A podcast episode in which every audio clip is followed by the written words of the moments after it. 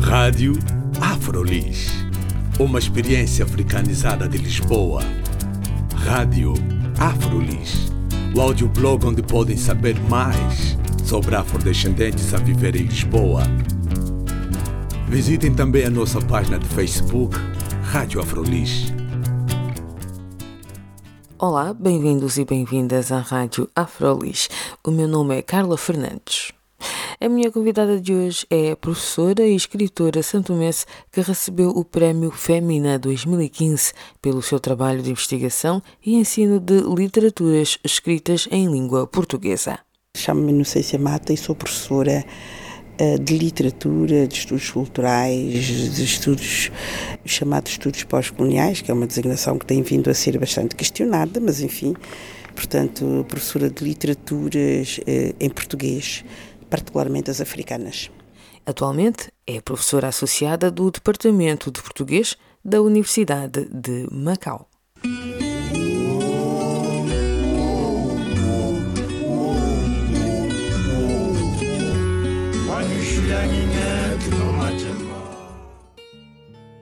Uma das suas publicações até tem o nome de Pelos Trilhos das Literaturas Africanas em Língua Portuguesa. E eu gostaria que professora caracterizasse a produção literária em termos de variedade em língua portuguesa, principalmente nos países africanos? Olha, este, este livro é o primeiro livro, até eu esqueço-me dele. Porque, na verdade, esse livro é do, portanto, dos princípios dos anos 90, eu acho que é de 92, não é? É um livro de 92. Eu hoje já não, eu já, eu hoje já não faria isso.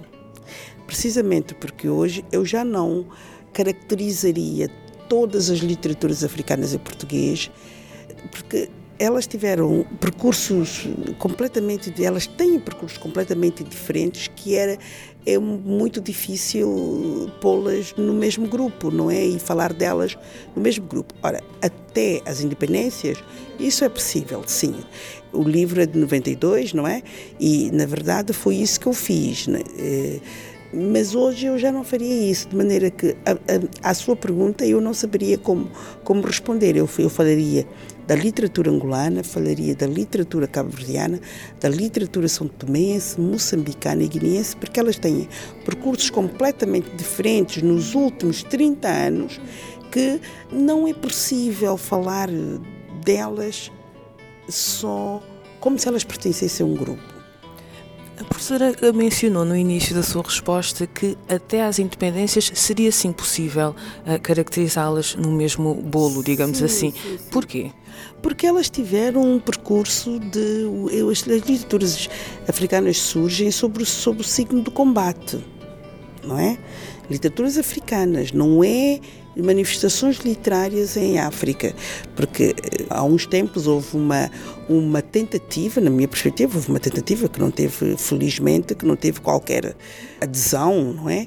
que era pensar, por exemplo, que a literatura angolana começou no século XVII. Quer dizer, é, é um disparate de que, não, de que não me vou referir.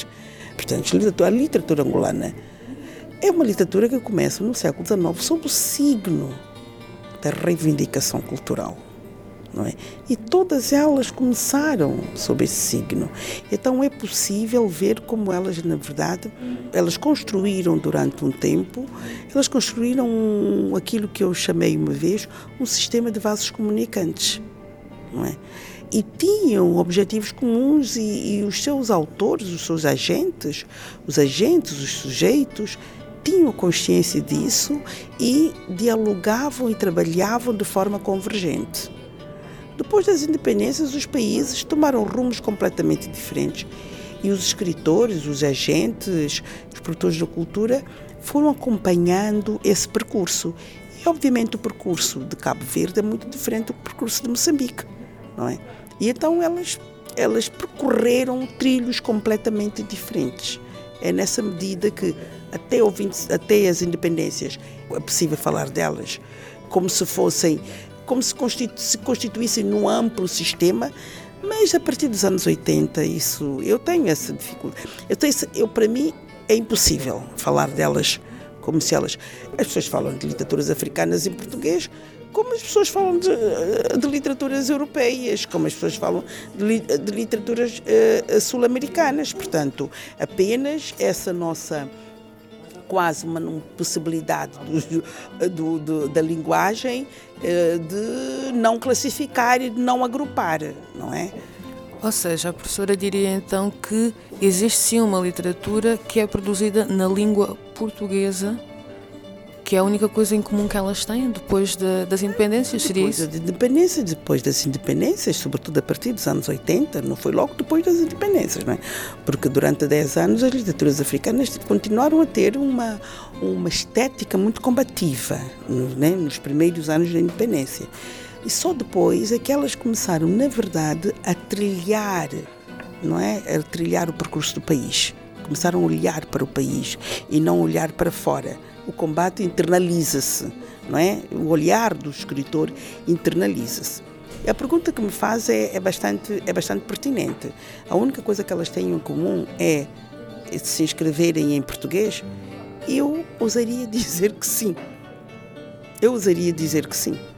Porque veja, a questão que se põe é que o mundo da língua portuguesa é um mundo bastante autista, não olha para um lado. E os africanos também muitas vezes eles padecem dessa doença de achar que Angola é um mar em África, quer dizer, é, é uma ilha em África, está rodeada de mar. Não, Angola está rodeada de países que têm os mesmos problemas. É? o Congo, o Congo Brazzaville, o Congo Kinshasa, a Zâmbia, a Namíbia. E se nós lermos o que esses escritos, os escritores desses países escrevem, nós vamos ver que as temáticas são bastante, dialogam bastante. Nós é que olhamos para o Brasil, só olhamos para o Brasil e para Portugal. As temáticas dos escritores angolanos dialogam muito com as temáticas dos escritores à volta. Os que estudam as literaturas africanas olham para os países como se fossem ilhas. A literatura moçambicana dialoga muito com a literatura de Zimbábue. Mas nós não le, nós vimos, nós literaturas africanas de língua portuguesa, como se o diálogo com a, a cabo-verdiana fosse maior. Não é. O diálogo entre a literatura moçambicana e a literatura cabo-verdiana é nenhum. Quer dizer, repare, é nenhum no sentido em que era antes. Ou seja, está a falar Sempre. então da proximidade em termos de Exatamente. território, por exemplo. Ter, não só de, é, de território que vai dar em culturas, culturas, problemas, questões, angústias, aspirações, é, tudo isso. Não é? Então, nós falamos de leituras africanas em português. Então, as pessoas perguntam, então, como, como é que nós vamos designá-las? Estamos a designar bem, eu não estou a dizer que nós não, que, que, estejamos a designar mal. O que eu estou a dizer simplesmente é que as pessoas da área têm que parar de pensar essas literaturas como se elas fossem um sistema que não dialoga com o mundo à volta. E o mundo à volta é a África, não é o Brasil. Não é? Isso que eu quero dizer. Obrigada. Agora, agora percebo melhor sim. essa distinção quando falou ah. do facto delas, das literaturas produzidas em português se aproximarem mais até os anos 80, sim, sim. porque tinham, por assim dizer, uh, um inimigo comum. Sim. E então era mais combativa. Objetivos, etc. Porque a literatura foi também uma arma de combate. Não é? Na minha perspectiva, isso não não as desmerece em termos estéticos. E hoje, elas têm as suas realidades, que são muito diferentes. E como é que poderia-me dar assim uma, uma definição? Poderia-me dar uma definição de lusofonia depois do que nós acabámos de dizer? Se pensar lusofonia como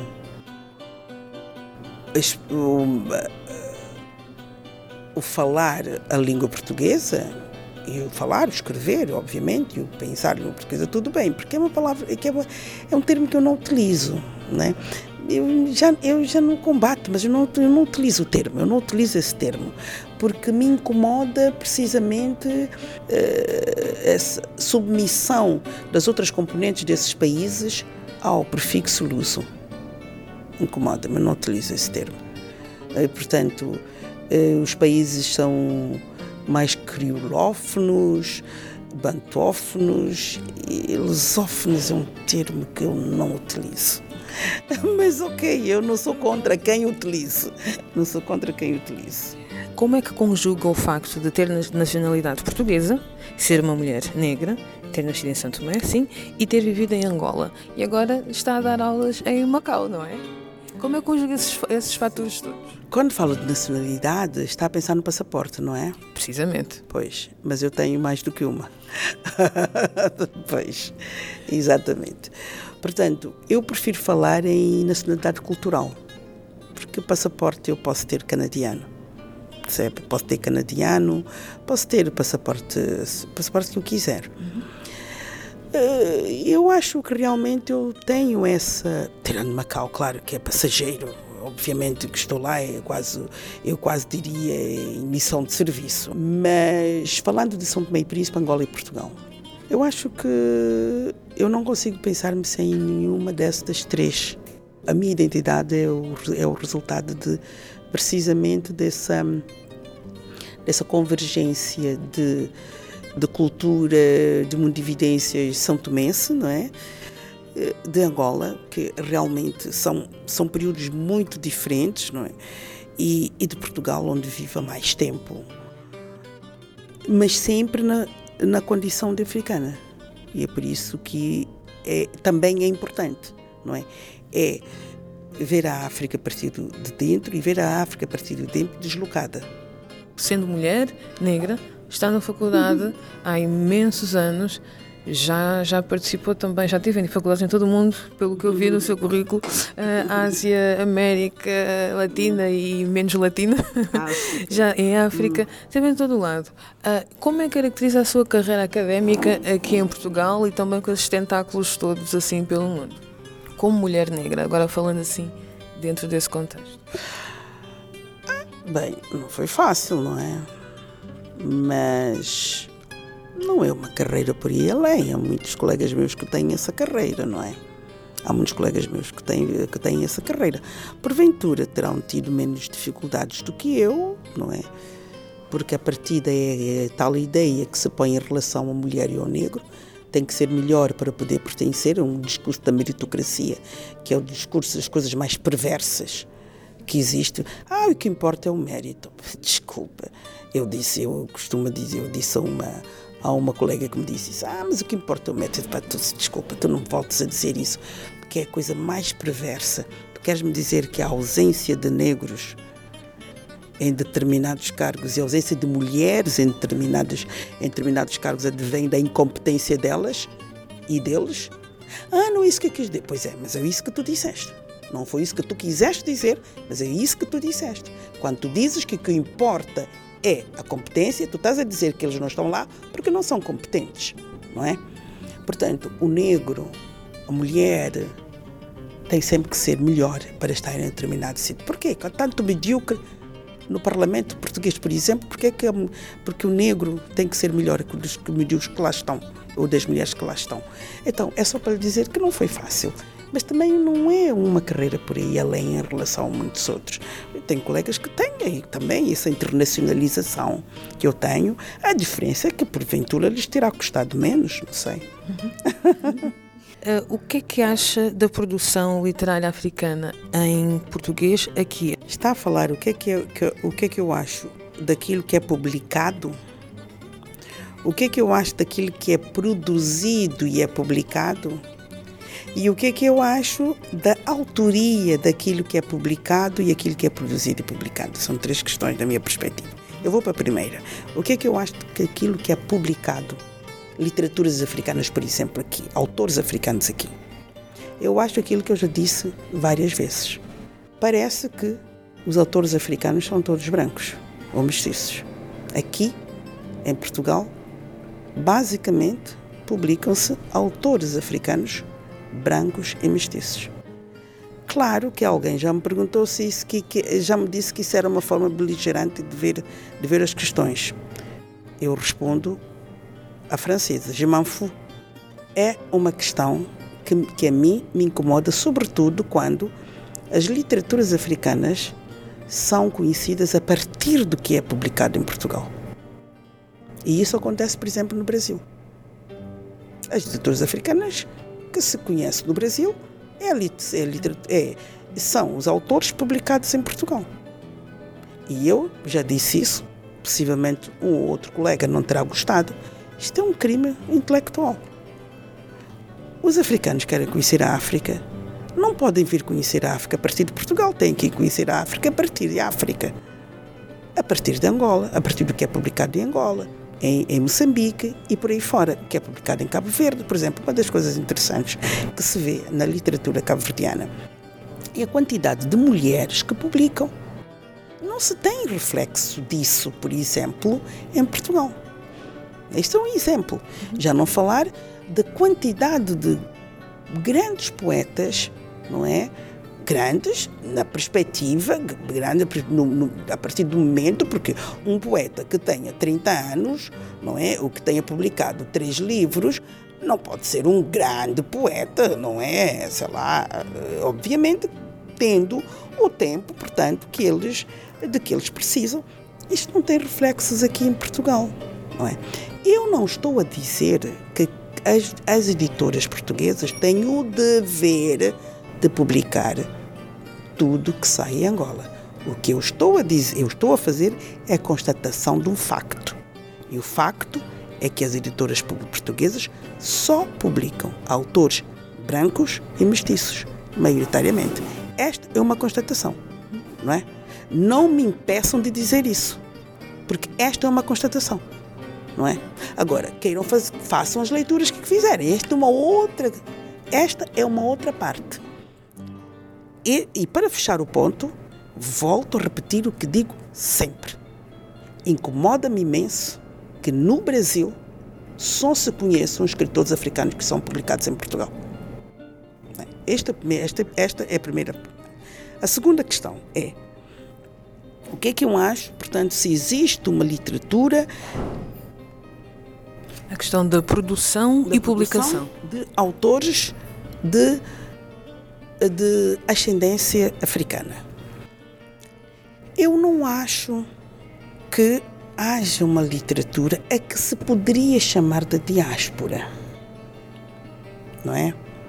Acho que Cabo Verde tem algum exemplo, tem, tem, algum, tem uma, uma realidade que se poderia, né? na medida em que fala dos cabo-verdianos fora, os outros países têm pouco, foi publicado uma, uma escritora, pode ser o exemplo de Amília Almeida, exatamente. Se me perguntassem onde é que arrumaria o, o livro, esse cabelo? É literatura portuguesa. Pode ser um exemplo, portanto, de uma literatura da diáspora, portanto, de, de, que, que fala dos africanos em Portugal, não é? Portanto, mas que, que é literatura portuguesa. Porque essa geração é uma geração portuguesa. Portugueses negros, mas portugueses. Porque Portugal não é aquilo que era 50 anos. A paisagem humana de Portugal mudou.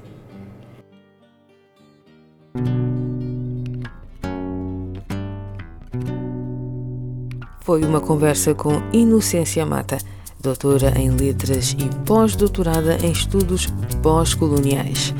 A professora universitária e escritora santomense recebeu em 2015 o Prémio Femina pelo seu trabalho de investigação e ensino de literaturas escritas em língua portuguesa. O meu nome é Carla Fernandes. Até à próxima.